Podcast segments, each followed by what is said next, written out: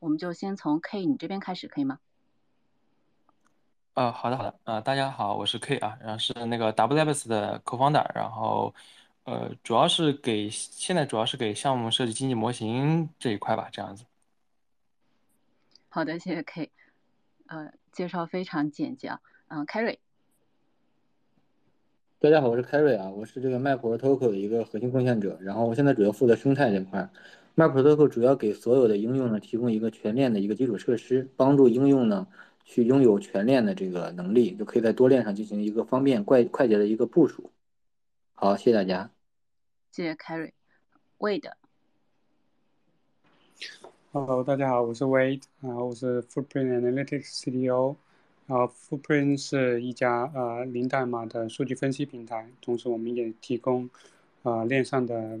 数据分析。然后我们现在展示是二十四条公链，包括刚刚说的一些。游戏链我们也会覆盖，然后也主要是 GameFi 跟 NFT 的数据的一个集合。对，先介绍，先介绍到这。好的，谢谢各位的力。呃，大家好，我是 GMA 的研究员。啊，结束了是吗？嗯，结束了。好的，好的，好，谢谢力。啊，鸡哥。哎，大家好，我是鸡鸡，是 Bubble 运道的一个。这个投资经理，然后目前主要负责研究的是在 DeFi、MEV 以及稳定币上面。好，谢谢鸡哥。那我们今天的这几位嘉宾介介绍的都非常简洁啊，我简单给大家呃介绍一下。呃，Carry 老板呢，他是整个公链背景出身的，到时候会从整体的角度来跟我们做一下这期话题的交流。那 K 呢，他对整个游戏的经济模型这一块非常的擅长，待会儿也可以从这个角度来跟大家交交流一下。Wade 他们是 Footprint 对数据这一块非常的擅长，我们待会儿也可以从数据的角度一起进行一下探讨。那鸡哥我知道他是呃对于整个 Arbitrum 生态，包括一些 Define 的这些项目会比较了解。力呢会从具体的游戏项目这一块来跟大家进行一个探讨。嗯，那我们就正式进入到今天的分享环节。因为我们今天是聊新兴的游戏攻略嘛，那我们第一个问题呢，就先请凯瑞老板来来跟我们简单的简述一下整个目前当下的一个新兴的游戏攻略。呃，不仅仅可能可能不仅仅包括 IP 创，也包括一些像 VMix 其他的一些攻略。那凯瑞老板，你这边先来。好的，我先简单介绍一下这个现在新兴的一些游戏攻略啊。然后第一个呢，我觉得新兴的游戏攻略呢是这个 WeMade，嗯，它因为在韩国呢比较火，它原来也是传统的韩国比较大的这个游戏公司，在全球呢有非常高的一个影响力啊。包括呢，其实在韩国还有另外一家这个游戏公司叫 Netmarble，就是叫，嗯，叫网石吧，还叫什么来着？中文翻译对这家公司呢也是非常大的一家游戏公司，它也在做一条链啊。当然，它这条链呢好像是据说是跟 BNB 下面的一个扶持的一个公司来进行合作，发一一条链。原来呢，这个链叫 CUBE，现在改了个名字，具体什么名字最近好像还没有，我还没有得到一个准确的讯息啊。呃，另外呢，就是还有一些游戏公链呢，就像那个 Polygon，其实也属于游戏公链的一个非常典型的代表，非常多的游戏呢在这个 Polygon 上啊。第四个呢是 BNB Chain，BNB Chain 呢现在也作为呃，怎么说呢？就是很多的这种中小型的这个链游存在的这些场所，其实 BNB 圈还是非常火的一个游戏的一个一个一个链条。另外呢，还有一些就像我们最近建的这个阿贝创啊，包括一些其他的这些链，也是这个游戏公链的一个典型代表啊。还有一个叫呃 Immutable X，就 IMX 这条链，昨天晚上也见了它的一个 founder 啊，在新加坡这边。所以呢，这几条链呢，应该是游戏公链的一些比较典型的一些代表吧。然后呢，又各有特色。可能有的是 Layer One，有的是 Layer Two 啊，可能在不同的角度、不同的方面给游戏呢去做一个赋能。可能有传统游戏，第一种是传统游戏公司出来的这种链呢，可能更懂游戏一些，对游戏的这个深度的满足啊，还有画面，还有很多的游戏性的把握，可能做得很好。就是我刚才说的 WeMade 和这个 Netmarble 他们产生的这些链，嗯，还有这个 IMX，就是 Immutable X，因为这是腾讯和淡马锡资本重金投资的这个链，他们可能对游戏方面呢非常的。了解啊，还有个 WAX 啊，我给忽略了 WAX。对，第二类呢，就是一些这种呃，就行业里面的这种产生的这种公链，像那个 Polygon，包括 BNB Chain 这样的这些链。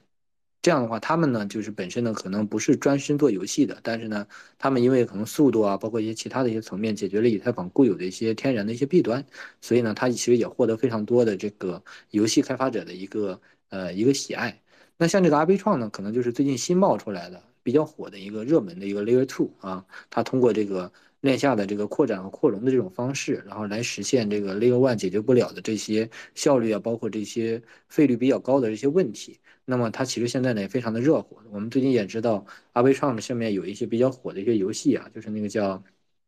呃 The Beacon，对 The Beacon，它是有这个 Treasure DAO 来重点扶持的这个。呃，游戏，另外还有个叫 Trident 道，对这几个游戏呢，目前来讲应该是非常火爆的，大家也比较热炒。那阿贝创呢，其实也作为新兴的这个呃链，就是公链吧，它其实现在最核心的一点是什么？就是它现在确实 GameFi 现在发展的是比较火的，DeFi 当然也很火，就像我们所所说那个叫 GMX，对 GMX，它通过这两个应用，包括其他的这些应用吧，现在阿贝创已经成为了一个。冉冉升起的一个新星吧，而且是作为一个唯一没有发币的一个 Layer Two 啊，目前的这个还是比较热火的。就大概这个行业目前是这么一个情况，给大家做一个简单的一个概览吧。其他几位嘉宾可以做一个补充，谢谢大家。好的，谢谢凯瑞老板。凯瑞老板真的是公链出身，对公链非常的了解，他已经直接把我们接下来几期的话题都带到了。那我这里顺便就给我们下一期的活动也打个广告，因为我们接下来几期，因为我们上一周其实是已经把。整个公链概览做了一期简单的小结，那在接下来的几期呢，我们会从 Arbitrum 或者是当下的一些热门的游戏公链，包括一些新的游戏链，然后依次来跟大家进行分享。下周的时候呢，我们也邀请到了呃 Polygon 它前前亚太这样的一个负责人来跟我们一起分享。那接下来看看几位嘉宾会各自从各自的角度来跟我们介绍一下咱们这一期的话题，呃新兴游戏公链。那看哪一位嘉宾先来发言？呃，我我先来，我新公链这块，其实我了解的不是特别多啊，我我就说一下，简单说一下那个，如果说游戏这块的话，我之前就目前的话，我可能会会关注一点，就 Immutable，就 IMX 嘛，因为怎么说呢？因为我感觉刚刚那个融资背景也说了嘛，就是但是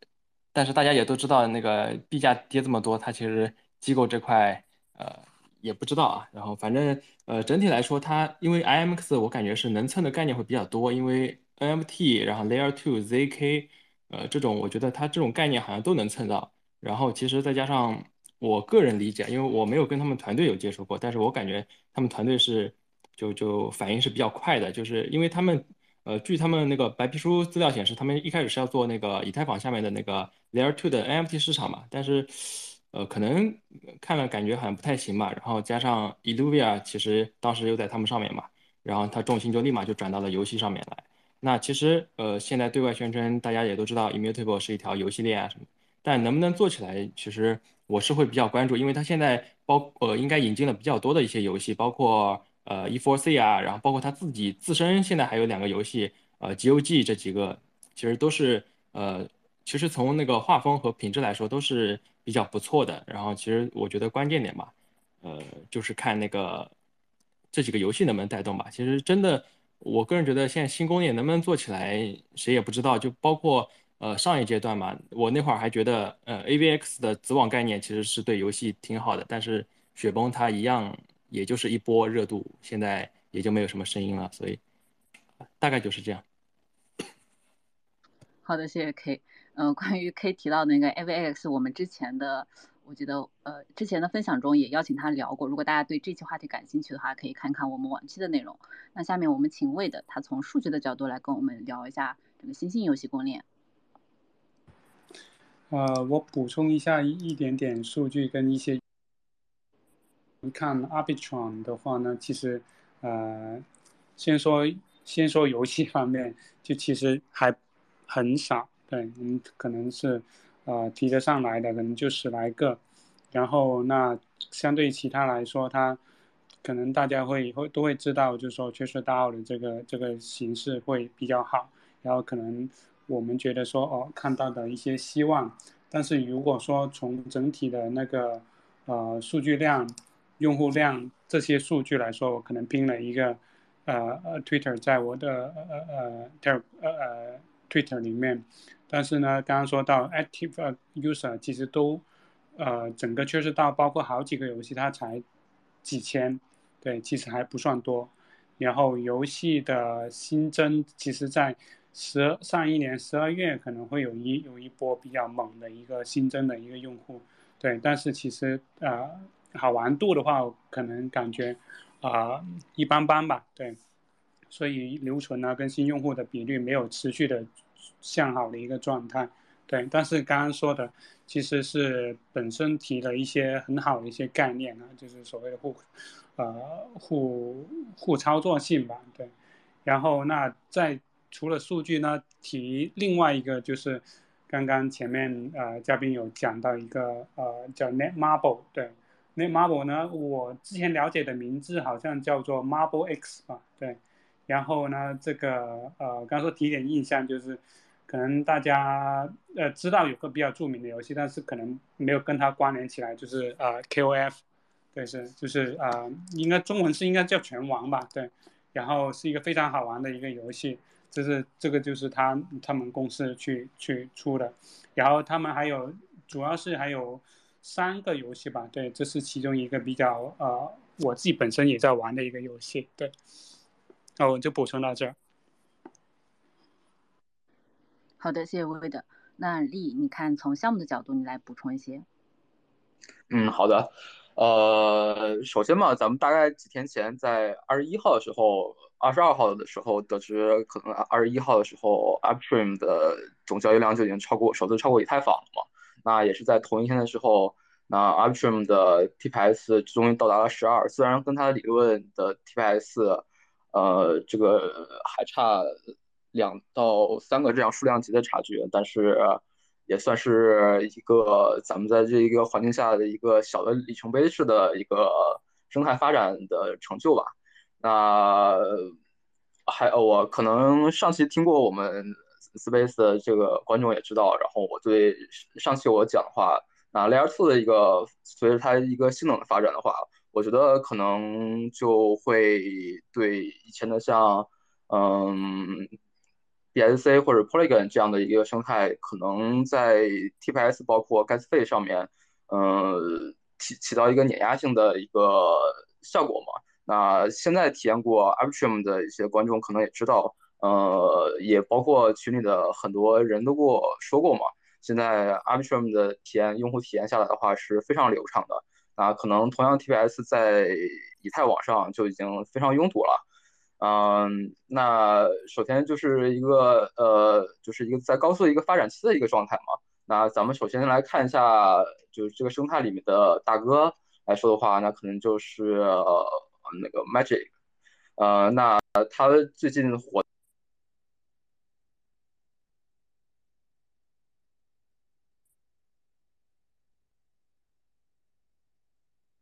的一个项目就是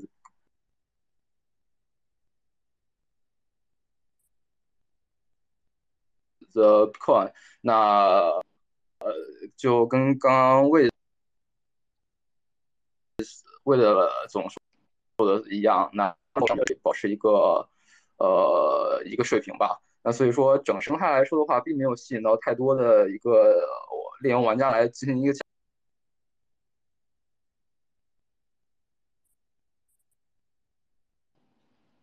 哎，我我这边听力他的声音好像断断续续的，不是很清楚，我不太确定是我的问题还是他的问题。哦，可能是大家都听不清楚嘛，比较卡顿。对，听你的，要不这样，就是你退出，然后重新连一下，我们可以请鸡哥先来。好的，好的，好的，那我先退一下，换个网络试试。好的，好，那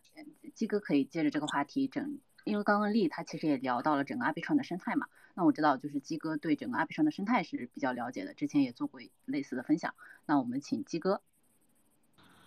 哎，好，这个 我首先需要声明一点啊，就是其实我平时是不看 GameFi 的，但是具体到这个 a p t r e m 上面的话，我们可以发现它的项目其实是只有分了三类。第一类的话就是 GM GM 叉和他的好朋友们，那这里面就包括了像 GM 叉。Dopex，然后 GNS 还有一堆资管项目，比如说什么 Junestall 啦、Range Trade 啦，包括就是呃最近比较火的什么 Neural Finance 啦，什么就就这些。然后第二类项目的话，就属于呃公链基础设施嘛。那这里面你跑不过去的就是呃两呃三大设施，第一个跨链桥，第二第二个是交易所，第三个就是一个借贷。那可以可以发现这几个项目，像包像这些项目里面，包括像什么 Zebra Swap 啊，包括就是最近特别特别火的那个 Solid Solidity 啦，包括就是那个神剑。大家应该也都清楚，尤其是神剑的 IDO 最近很火嘛，大家应该都比较清楚。然后借贷这边的话，呃，这边最原生的借贷应该也知道，大家就是那个 Reddit，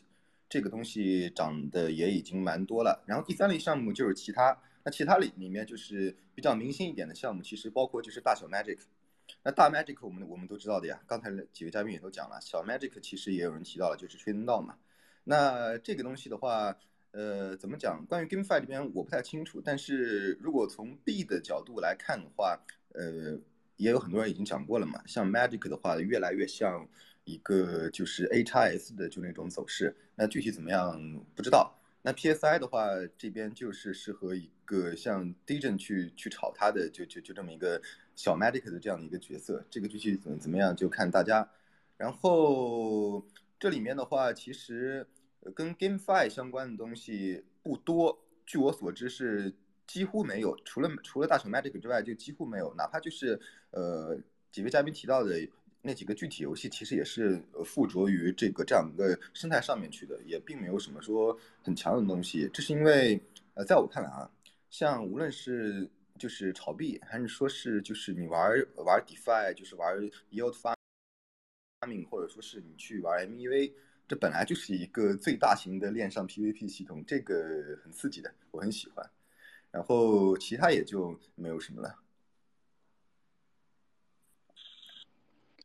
好，谢谢鸡哥。其实，呃，鸡哥，鸡哥之前我们简单的交流过，就是他对整个游戏的生态不是特别了解，但是他对整个呃 Arbitrum 的生态是非常了解的，包括一些 DeFi 赛道。其实如果后面呃鸡哥要再发言的话，也可以跟我们简单的科普一下，介绍一下这方面的信息。我看力有没有上线，你如果没有上线的话，那我们还是呃先短暂的回到咱们阿比川的生态链游这些项目的来介绍，因为前面其实几位嘉宾都已经提到了，比如说像 Treasure 岛或者是 The Beacon 这些具体的跟游戏相关的项目。那呃我们知道就是 Double Labs 他们就是关于链游这一块是非常的熟悉的，尤其是 K 他很擅长整个链游的经济模型这一块。那 K，要不你先来给大家介绍一下整个 a p i t r o n 上面的生态的链游项目。呃，好的，好的。呃，因为我接着那个鸡哥的话，因为其实呃 a p i t r o n 上面就正如鸡哥所说的，其实你会发现上面的链游项目其实并不是很多。你包括 a p i t r o n 呃，其实了解过的人 a p i t r o n 你官推上面你会发现，官推上面推的那些项目，你可能二十个、三十个你推过去，你会发现都是 finance 和协议。其实就注定了，其实阿比创这条链上面目前的生态是偏 DeFi 系的。其实上面玩的那些资金啊，也都是偏 DeFi 的。然后游戏这块，呃，也可能是我接触的不是很多啊。就我感觉，嗯，也就也就那么几个。那整体来说的话，我个人呃了解下来，我是把它划分为三大类的。一个一个的话，就是第一类就是正规风，呃，就比如说呃 Treasure 或者就是灯塔这种。就是包括昨天，昨天应该 mint 大家都有去 mint 那个 go sleep 去睡觉，然后包括呃 read on，呃那这几个呢，其实呃是什么，都属于那种啊团队都背景都不错，你包括 read on 啊这种去头条这种大家都知道，然后加上有一定的融资金额，那这种项目呢就是相对生命周期会比较长，那可能你像这种项目它测试或者它距上线之前测试啊什么都能玩好几个月，就是从我们用户角度的话就是。呃，我个人觉得是属于那种赚不到快钱，但是呃，跟着就跟着项目一起发展的话，说也是能有一定收益的。就是如果你一直能跟得下去，就是能带动。但是具体这几个项目我了解下来，嗯，包括其实被在前段时间，应该是在去年吧，去年十一月、十二月份，呃，灯塔那个项目，当时吹的也也比较火，但是我个人觉得，嗯，也也就那样，也没有啥太大的创新点。嗯，所以我嗯正规风这块我并没有找到呃能够带动整个 Arbitrum 上面就是呃 GameFi 这种是这这种呃整体赛道的这种项目。然后第二类的话就是属于我个人觉得土土狗风啊，这可能是我个人的偏见啊，就是比如说是那个 BitGet，呃上的那个最这两天风魔情绪有点带动的那个 Panda Farm 吧，应该是熊猫农场那个 BBO BBO 上的那个 Bitget Bitget 那个交易所，应该这两天也是因为前段时间因为 BRUR 那个充值的问题嘛，也是火了一下。然后，但是 BBO 玩的人应该都知道被割麻了。然后包括其实 Metaline，Metaline 其实呃就是航海航线航线这个游戏，其实可能那个也有人也有人去参加。这个这个游戏其实也是个国人团队嘛。那之前在 BSC 上面其实没有做得起来，趁着这波热度，其实上了 Arbitron，其实目前来说，呃，应该早期参与的应该收益还不错。那我我个人觉得土狗这块其实后续呃还会出来会挺多的，因为 Arbitron 我觉得热度应该目前来说还没有结束。那其实土狗大家都是都是上一轮的九呃呃，就是等于说是老手了，土狗土狗嘛，就高收高收益高风险这种。然后第三类第三类的话是比较特殊一点的，我我个人把它称为叫 DeFi 融合风这种，因为呃你会发现其实 Arbitron 本身生态就偏协议类的嘛。那我我举个例子吧，就比如说呃像刚刚基哥也提到神剑嘛，神剑在 Arbitron 上应该算是 GMX 以外现在最近。最最最火的了，然后呃三月六号神剑要上的一个 IDO 叫呃 Winner 吧，应该 W I N R 这个这个协议。那这个呢，其实他自己说是一个呃，应该算是也是偏协议类的，然后偏呃游戏或者博彩类的一个一个平台嘛。它其实主要逻辑是就是 给那个赌博或者博彩类的游戏就是平台使用的一个协议。嗯，我自己个人的理解就是，你将那个 GM 叉的那种呃 GLP 的模式和链游的 Play to Earn 的那种模式两个结合了起来。呃，这个游戏呃，所以呃，包括现在它测试网放出来的东西，就是你可以说它是属于那种协议类的，也可以说它是属于游戏类，因为它现在放出来的就是那种类似于什么剪刀石头布啊，或者这种这种休闲的那种小游戏，反正就是跟赌博沾边的这种。那那整体来说的话。呃，我我目前划分的就是说，Arbitrum 上面游戏就这三种，然后据说还有全链游戏啊，但是我具体没有找到，所以这块如果有有知道的，可以可以告诉我一下，这样子。OK，好的，好，谢谢 K。那 K 刚刚讲了很多，正好提到了全链游戏，全链游戏这个话题交交给 Carry 老板了。是这样的，这两天说那个全链游戏的什么其实的趋势那篇文章，他那个全链游戏的那个说法。可能和我们这边认为的是不一样的。他觉得是所有的这个东西都得在链上，就是全链上的这种游戏，它叫全链游戏。我们指的全链游戏是指，就是这个游戏 deploy 在很多的链上，我们是这么一个概念，和它还不是一个性质。对对对，因为这个概念其实也是我们，呃，之前 就是跨链领域的几个几个项目吧，像雷 a y 还包括我们共，就是大家都差不多时间先后吧，就提出这个概念，可能跟今天说的这个全链游戏。它不是一个意思，而且游戏如果全在链上的话，其实对于游戏的体验性和应用性，我觉得是有很大的一个阻碍的啊。现在毕竟这个链的这个交互啊还有很多东西，它并不能达到 Web 二那些流畅的那些使用的这个感觉嘛。所以我觉得全链游戏这个概念可能被今天这两天那个有几个媒体发的那个文章有点带偏了啊。对我稍微纠正一下，嗯。好呀，那凯瑞老板，你要不要就着这个话题聊一聊整个全链游戏的发行？因为我知道你最近也在呃给一些项目做指导嘛。就我们提出全链游戏的发行是这样的，就是说你可能本身就不用把你的游戏呢都是发布到各个链上，就是可能有一种最简单的方式，就是说我们可能通过 NFT 跨链啊，包括包括那个数据跨链这种方式，就是说你可以到别的链上去扩展用户，等于把你的营销的这个模式可以。在别的链上去做，比如说你在 BNB 身上，呃，主要 deploy 的，然后你可以去 Polygon 上，然后比如说发点 NFT 做一些营销活动，把这个用户呢给薅过来，最终通过这个送过去之后呢，可能用户在过来玩的时候，地址可能是互通的，这样的话，用户的这个钱包地址可能就自动的得到了那边空投的那个 NFT，可能在这里面就就自由的去玩了，这是一个方面。第二方面说，我们在做一种解决方案。就是因为我们发现现在很多 GameFi 啊，包括 NFT Marketplace 里面的这个购买和支付这块儿，可能满足的不是特别好。因为如果你不在这条链上有这个资产的话，你可能很多时候买不了。所以我们现在在结合这个，我们跟那个 a k m e Pay，包括其他的这些 On-Off Ramps 的公司合作，就推出可以用各种国家的法币来购买这个链上的这个 NFT。另外呢，我们也在用这个我们的 Swap 封装一个 SDK，就我们可以实现，比如说 BNB 衬上的这个 NFT 或者是道具这种产品，我们可以用其他链的任何 Token 来进行一个自由的兑换啊。当然，这里面的流动性肯定需要。很多多方共同去解决。一开始可能我们主要支持一些主流的一些大的一些币种，包括什么 U 啊这些的这些这些币种来做这件事情。那么通过这个，一个是做营销这块的全链，包括第二个是做支付方面的全链，可能能帮助游戏真正的拥有全链上的这个用户和流量的这个资源，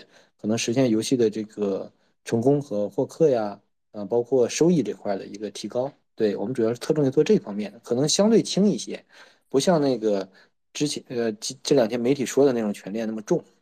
对，这是我们的一个观点，也请各位嘉宾呃给一些建议，谢谢大家。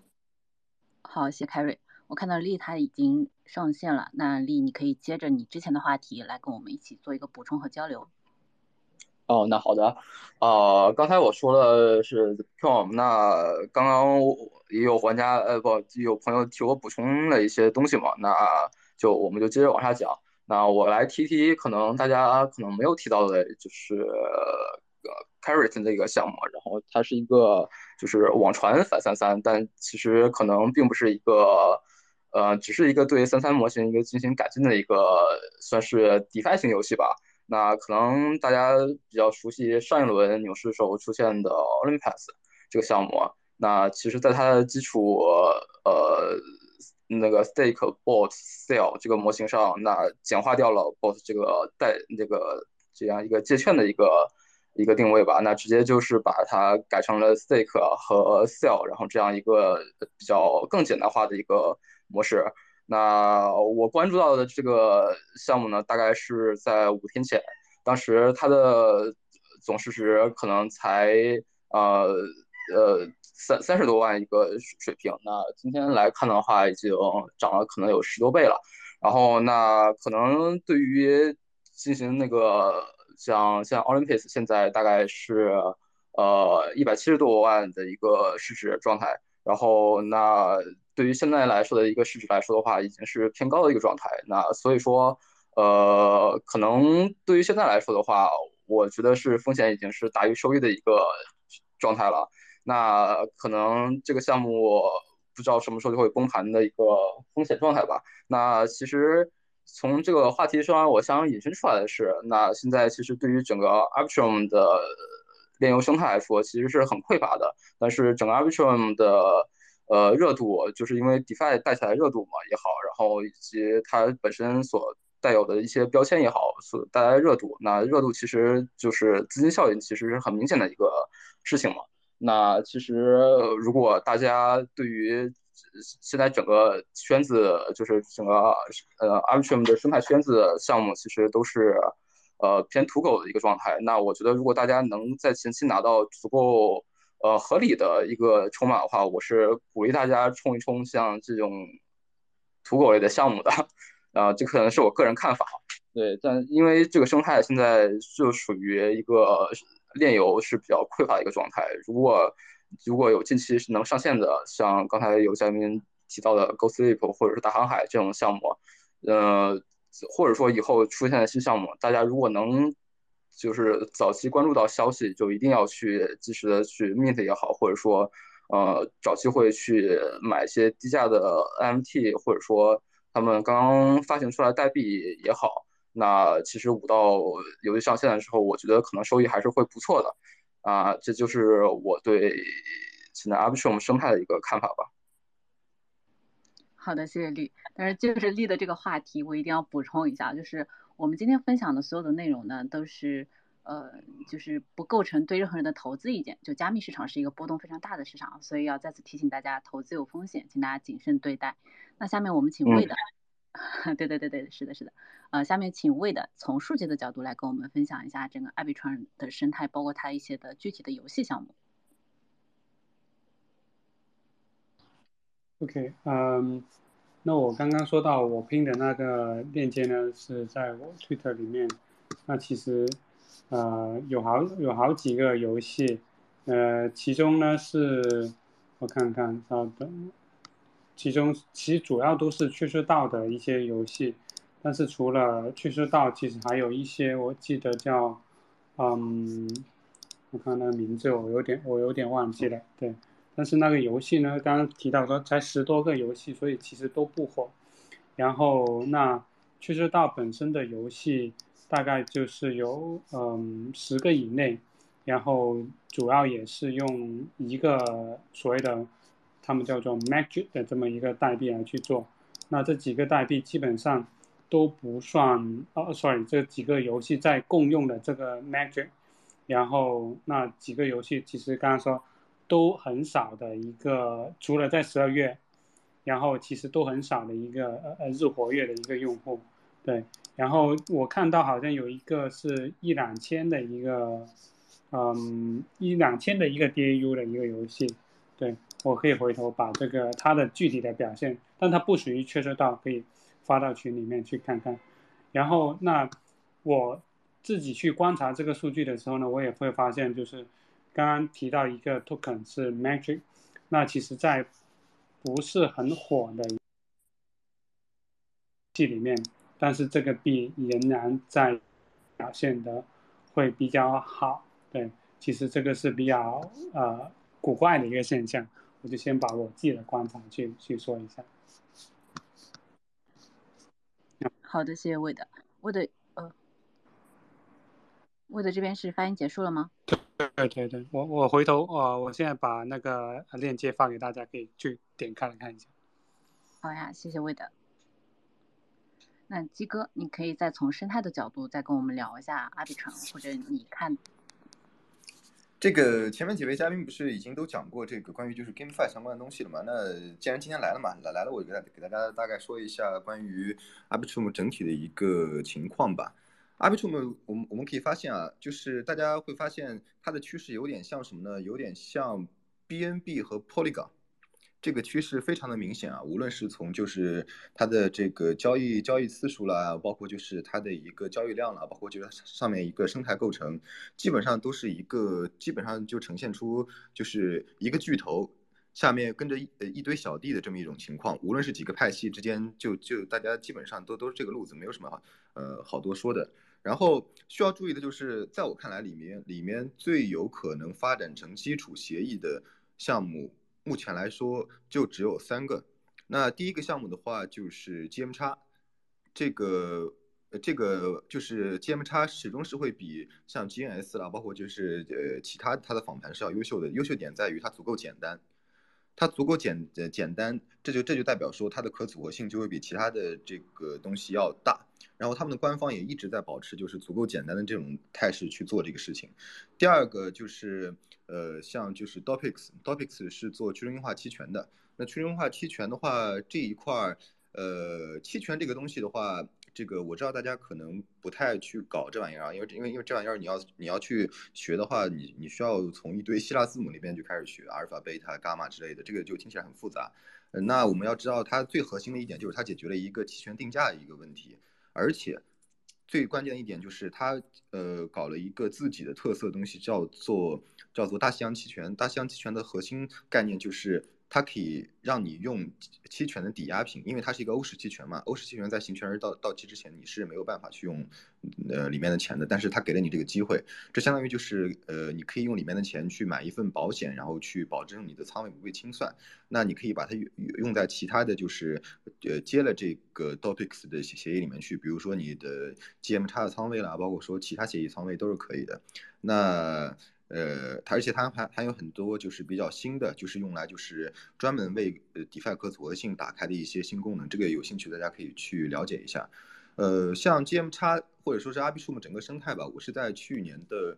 六月份，六月份吧，应该是在就是就是呃去年中旬的时候，我研究的会，去年就是年终时候我研究的会比较多一点。然后，呃，现在的话就属于对我来说，现在就属于一个应该是去收割的一个态度了，就是。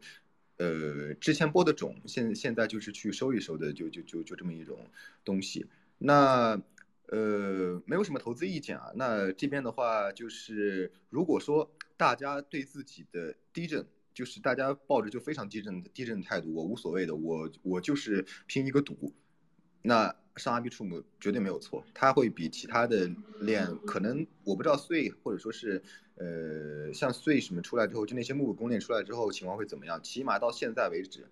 你要说是赌的话，没有一个链可以比得上就 Arbitrum。然后另外呃刚才有老哥已经提到了那个呃呃 Winner。就是呃，马上在神剑上面去 IDO 的，就就那个博博彩类项目，它就是一个博彩类项目嘛。然后协议不协议无所谓，这只是一个噱头。那从它这儿我们也可以看出来，Arbitrum 上的呃所有的生态项目里面具备两个最大的特色啊，呃，应该说是三个。第一个特色就是它是我刚才讲的，全部都是赌赌狗项目，没有之一，没有之一。嗯，包括就是 Magic 其实也是赌狗项目，大家如果去。呃，去稍微去看一看他们的社区，看一看里面的人，你就知道，他和其他的那些赌狗项目的成员其实是高度重叠的。那呃，第二类就是他崇尚一个真实收益，就是 real yield 这个东西的话，基本上就是 GM 叉这边带起来的嘛。然后 GM 叉是做的最彻底的，就是他把所有的收益全部都分给代币持有人，而且他们团队自己并没有保留多少代币。这一点就要比其他访谈要这个优秀太多了。第三点就是极其的团结。我不知道，就是大家知知不知道前两天就是阿比数姆上那五五妈咪 CEO 跑路的事情。五妈咪 CEO 跑路的时候，呃，直接砸盆嘛，把五妈咪从这个十八块钱一下最低砸到了四块钱，因为他和团队闹崩了。据说是他和团队闹崩了，但这个东西是不是自导自演，我们也不知道。然后呢，就基本上。呃，大家都非常关注这个事情嘛，就在社区里面去看，就就就在干嘛。然后我这边时间刚好是我，因为我在西班牙，我这边时间是在晚上的时候，所以我就也在里面就观察了一晚上。你会发现，他们项目方非常团结。我说项目方是说整体，就是 i p 出 m 上的整体项目方，你会发现里面有 GM 叉的核心团队的人。像什么 Jones d o 和核心团队的人，包括什么呃那个其他 Ren 呃 Ren Range Trade 什么核心团队的人，Dopix 核心团队的人都在里面，大家都在想办法去解决这个事情，然后有钱的出钱，没钱的出力，最后就是把那个把这个盘子又又又拖住了，并没有导致它直就就直接崩盘。那从这个事情我就觉得，哦 i b t r u m 就就这些人，哪怕我们是。同为竞争对手，但绝对不会说落井下石。大家目标很简单，我现在要做的就是要把整体的蛋糕做大，还没有到分蛋糕的程度。那这个就就就比其他生态就优秀很多了。我们都知道，就是呃一个公链上面的一个气质，或者说公链上面他们人的气质，就能就很大程度上可以决定这条公链公链的一个未来。起码到目前看来，他们的气质很符合我的调性啊，我很喜欢就就这种人的，就是就是非常的怎么讲？就是可以说非常团结吧，对，所以说我是非常看好阿比处，我个人非常看好阿比处的生态啊。我最近也是一直在就是扑在上面去研究一些上面的项目，对。好的，非常感谢鸡哥，终于听到鸡哥的干货分享。那我们今天其实来了很多的朋友啊，我们下面就直接开放到自由交流的环节。那如果大家对今天的话题或者对我们的嘉宾有什么想要交流的，都可以申请发言，我给大家开麦。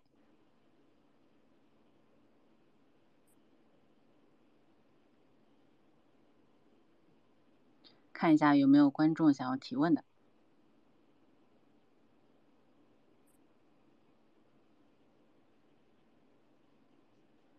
那趁着大家申请发言的这个时间，我来简单的给大家介绍一下我们 JMA。那 JMA 呢，其实是一个定位于 GameFi 领域的道组织，目标是打造一个由社区驱动的玩转共同体。主要的参与对象呢，是对 GameFi 赛道感兴趣、有投资实力、投研能力且愿意分享的机构和个人。我们会不定期的在社群分享有参考价值的链游领域的生态报告、投研报告、游戏测评等。每天也会在社群更新 GameFi 重要事项的相关资讯和内容。基本上不出意外的话，每周我们都会做一期跟链游相关主题的分享。那围绕整个链游领域，包括生态发展、具体项目等一系列的问题，我们会在每一期的话题中逐一跟大家进行交流。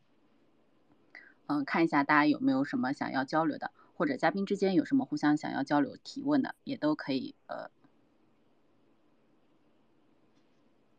呃，我正好趁空隙吧，我问一下，就是比如说我问一下鸡哥，就是你觉得，比如说，呃，神殿那个之前是比较火嘛？那那个呃，Tra Travel 是应该算是破发了吧？然后后面，比如说如果 Factor 它也破发了，你觉得会对就是就是用户热情会会有影响吗？这种这种项目就是怎么讲？你可以说它会就是呃，它会让用户的期望降低嘛，然后让用让让大家的这个参与度降低，那这个就是一个博弈的东西了嘛。那参与的人少了，那它收益率自然也就可以上去了。因为像第一个就是这两天破发这个项目，这个项目我不知道就是大家冲的原因啊，这个项目我是没有冲的。这个这个项目因为呃就属于玄学，在我眼中它就两个字玄学，因为什么都没有，全靠一张嘴一个官网，就就就就就就骗了大家这个。好像是当时融资已经募资超过两千一百万了，是吧？这个太夸张了，这个这个没没的事情。后面两个像什么 factory 什么，这这这个这个东西我保持观望态度吧。但是你说是像像 winner 这个项目的话，它和其他前前面几个项目是不一样的，因为前它前面几个项目你会发现 upsum 上已经有太多了，太多了，像资管类的已经有太多了，但是。像博博彩类的，博彩加增值收益类的，现在也只有它。而且你会发现，JustBeat 这这个项目，你如果看一下它的就是热度，它热度一直非常高。我不知道有没有去看过它的一些数据啊，它的它的数据表现非常好，无论是社区热度，还是说是就各方面的呃搜索热度，没有没有什么问题。就是就是这种呃这种呃博彩平台类的，就是就是第一把交椅。那它发币的话，一定是一定是要去平一强的。呃不不，个人看来啊，一定要去平一场的，别的没什么好讲的。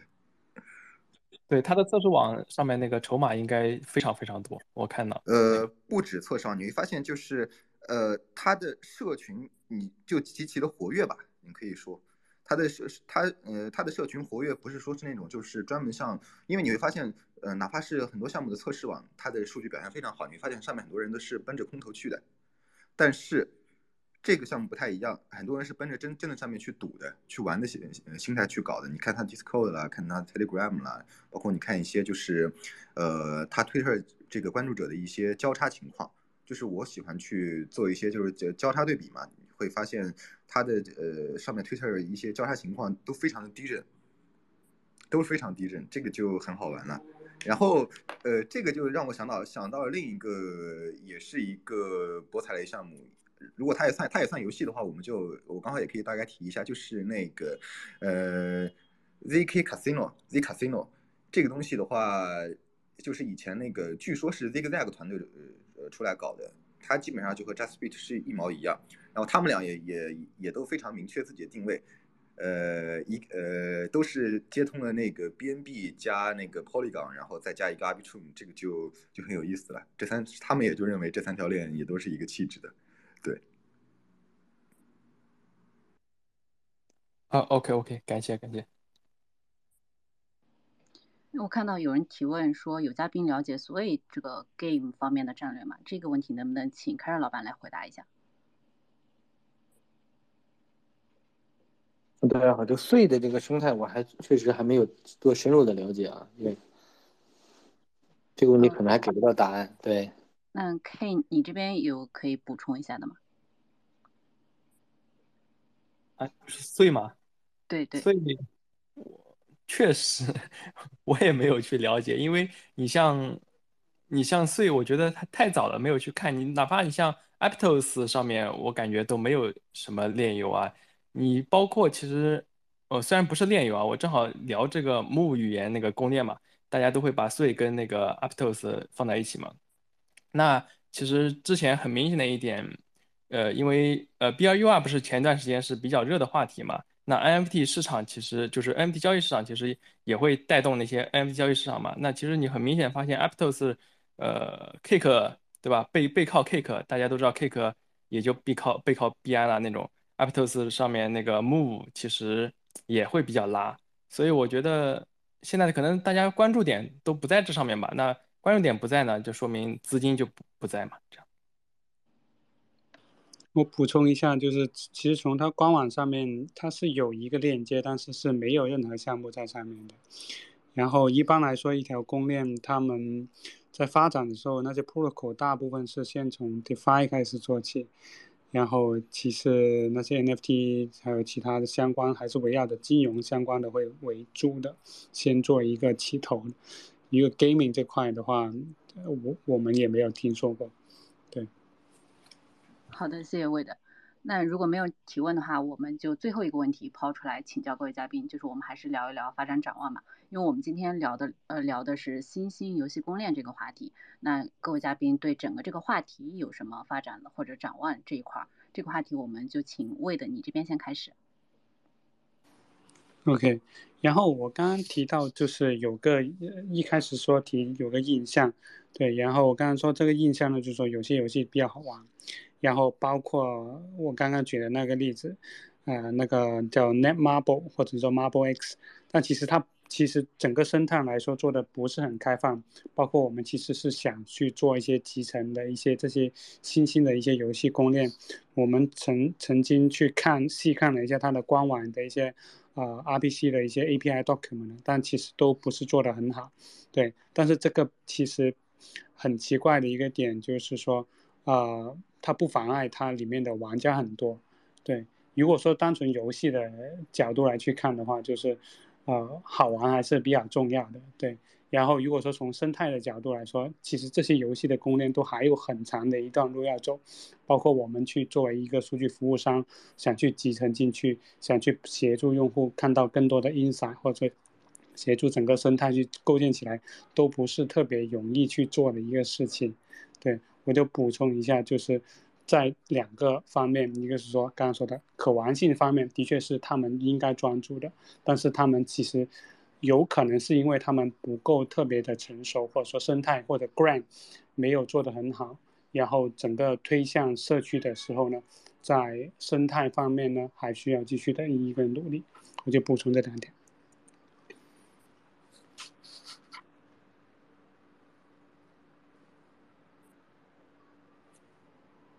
Hello，我是掉线了吗？Hello，Hello，好，谢谢我。嗯，好的，好的。那在其他嘉宾正式发言之前，我这边再补充一个问题啊，呃，就有有听众提问说，呃，嘉宾会建议把开发商把游戏放在 Arbitrum 吗？如果对比 BSC，它的优势是什么？这个问题，呃，要不，哎，对，凯瑞老板，您您先来。其实当下的话，你把游戏放在阿贝创上是非常好的一个选择，因为现在有热度，能在游戏的这个 start up 阶段呢，给你带来丰富的流量和一个关注度，而且很有可能就火起来，而且背靠这个。雷克 Two 这个概念相对来讲可能做得更好一点吧。BNB 圈呢给人的感觉和做游戏的这个东西吧，相对来讲可能也还是就是怎么说呢，叫鱼龙混杂吧这种感觉。所以我觉得当下你要做的话，阿贝创上应该是一个很好的选择。当然你以后可以搞成多链，比如说你 BNB 啊、Polygon 啊这些。支持游戏比较多的用户，游戏用户比较多的这些链，你也都多支持一下。但是首发，我建议你可以选择一下阿贝创。如果当下去做的话，因为最近我也在帮一个游戏做一些指导，它叫什么 Tory Tory Tory Town 吧，Story Town，对，这么一个游也是在阿贝创官方支持。他们就去觉得现在流量挺大的，就是短期蹭蹭热度，搞搞活跃是非常没有问题的。在在整个圈子里，其实这个是最重要的嘛，没有用户，没有社区，就没有一切嘛，对。好，谢谢。好的，谢谢凯瑞。嗯，K，你要不要就着这个问题来补充一下观点，然后以及做做一下最后的小结？哦，好的，好的。对，就是如果单从项目来说，你如果能放在 a p 上上，你最近放，那肯定。对我刚刚其实讲游戏的时候，我也提到了你，我就刚刚讲那个 a p 上上面游戏土狗风的时候，我就觉得后续土狗应该还会出来很多。呃。就是可能很多都是披着，就像呃披着 DeFi 的皮，或者披着对赌啊或者博弈的皮去那种土狗，应该会出来挺多的。那因为呃，但是呃整体的其实还是看你游戏的游戏的风格了。呃，你跟比如说跟 BAC 相比的话，嗯，其实呃我觉得炼油这一块啊，就是说到嗯发展这一块，其实呃我觉得是。每条公链都有每条公链的属性，包括每条公链玩的用户，他也有自己的属性。你像 BSA，如果是跟呃游戏相关，大家提起来可能就是啊土狗风，因为所有的你像我们 GameFi 一点零的那些所有的土狗，大部分都是在 BSA 上面。那用户在上面也都喜欢赌，也也也都喜欢粉红上面一冲，对吧？就是都是这种概念。那像呃提到比如像呃雪崩，那那会儿其实都是都是玩那个。啊，雪崩机那一类型的游戏，所以你会发现雪崩上面的所有的游戏，那那一阵子也都是也都是那种风格的。那那阿比创上面呢，那有可能也会兴起一波。呃，就是同一类风格的游戏的一一种一种一种风格吧。你可以说是，或者是被比如说呃灯塔带起来的像素风，或者是其他的。然后就说到那个整体游戏的公链这块的，就是链游的发展吧。我还是觉得，就是目前这个阶段，还是做不到，就是呃一条公链你去孕育一个游戏赛道的，反倒是其实是呃往往是一个游戏或者一群游戏，就是不一定是一个个体，有可能是呃一堆同系列的游戏，反而会带动整条公链。就还是说到刚刚，比如说呃嗯，就是那种呃雪崩，它就是。应该是二一年吧，二一年呃不二二年吧，二二年差不多是一二月份那一阵子，从什么警察抓小偷啊，就是狼羊游戏的访盘嘛那一波，警察抓小偷啊，披萨呀各种各样的，到后来的蚂蚁青蛙什么，都是那一系列游戏，包括呃那些项目方他们之间也互相合作的挺挺挺厉害的，你会发现雪崩的用户他就吃这一套。那就包括那什么卡，我们有时候说什么卡拉是韩国链啊或什么的，所以我觉得就是这一这一个生态，然后才然后游戏的这一个赛道或者一个一个游戏的群体，然后带起来整个整条公链的这样的一个生态，啊，我就这么多啊。好的，谢谢 K。那丽，你来做一下小结发言。嗯，那我也可以接着上一个问题接着发言一点啊。那其实整个 Arbitrum 就像呃刚刚嘉宾也有提到呢，在整个其实是整个快速扩张的一个过程之中，那其实我们看到一些呃像以前 BSA 测试 Polygon 测试的那个大航海那个项目 m a c n i n e 然后他们就又借皮在 Arbitrum 上就重新登录了嘛。那其实对于一些老项目或者说仿盘项目，像 X 的仿盘 Carrot，然后它一个仿盘项目都可以做到跟原项目的一个同一个市值，就已经是很说明问题，就是在 Arbitrum 现在整个不管是呃热度也好，人数然后资金也好，都是可能对于呃所有链来说都是一个最好的，目前来说最好的一个选择。那可能至于说 Arbitrum 上面的一些游戏来说的话，我。也体验到了，就像刚才七哥所说的一些，呃，可能大家会合作的一些一些呃状态吧。那我是看到了很多，就是游戏他们也会相互转发推特，这样相互宣传的一个呃一个事情吧。那游戏类型来说的话，我不觉得就是 Arbitrum 未来会发展出跟 BSC 或者 Polygon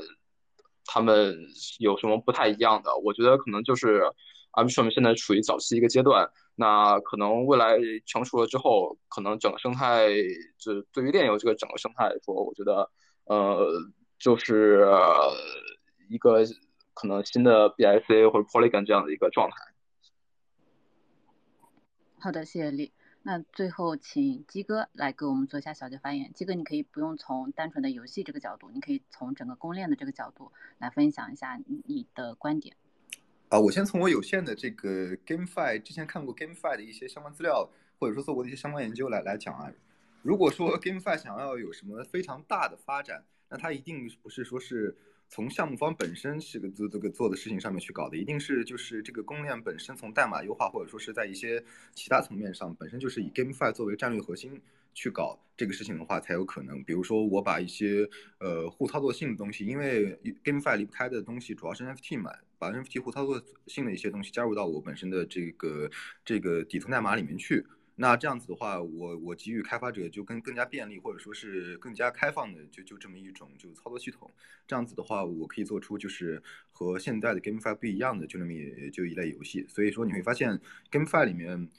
呃，经久不衰的，就是就是大家大家热度不减的项目，比如说像黑暗森林，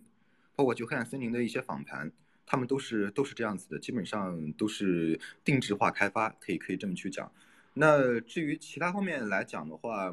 呃，Arbitrum 就这条公链现阶段啊，大家可以把它简单的理解成早期的 BSC 和 Polygon，非常简单，就这么去理解就好了。只是它要比他们要，他们他它 Poly Arbitrum 算是皇室正统。我们如果把把把就是这个以太坊当当当做是正统的话，那它就是皇室正统。而且现在是，就是现在是有有隐隐约约有成皇太子的这么一就一种嗯就就就就就这么一种这个趋势了。有人有人会说什么 ZK 出来之后会怎么怎么样怎么怎么样？不知道啊。ZK 这个东西，呃，据我们以前研究，包括说和和一些相关的开发者去聊，ZK 这个东西想要成熟的话，还得要个几年时间。那它可能会暂时有一波热度，但是热热度回归之后，那我相信流量大部分还是是会回到 OP Rap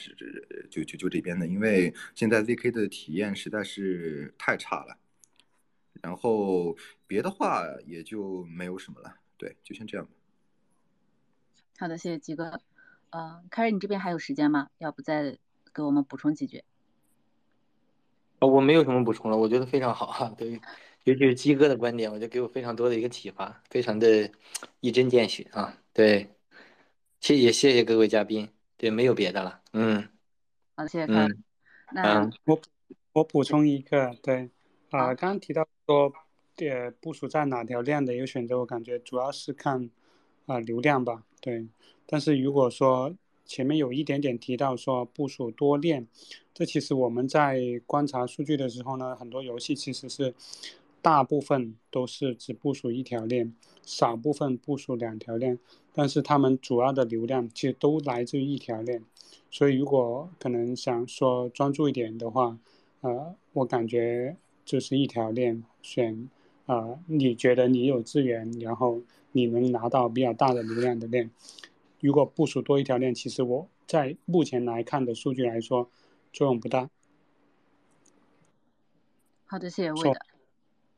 好的，那非常感谢我们今天几位嘉宾的精彩发言。关于我们几位嘉宾的信息呢，都可以在我们的推特上面可以看到，那可以大家给他们一个点击关注。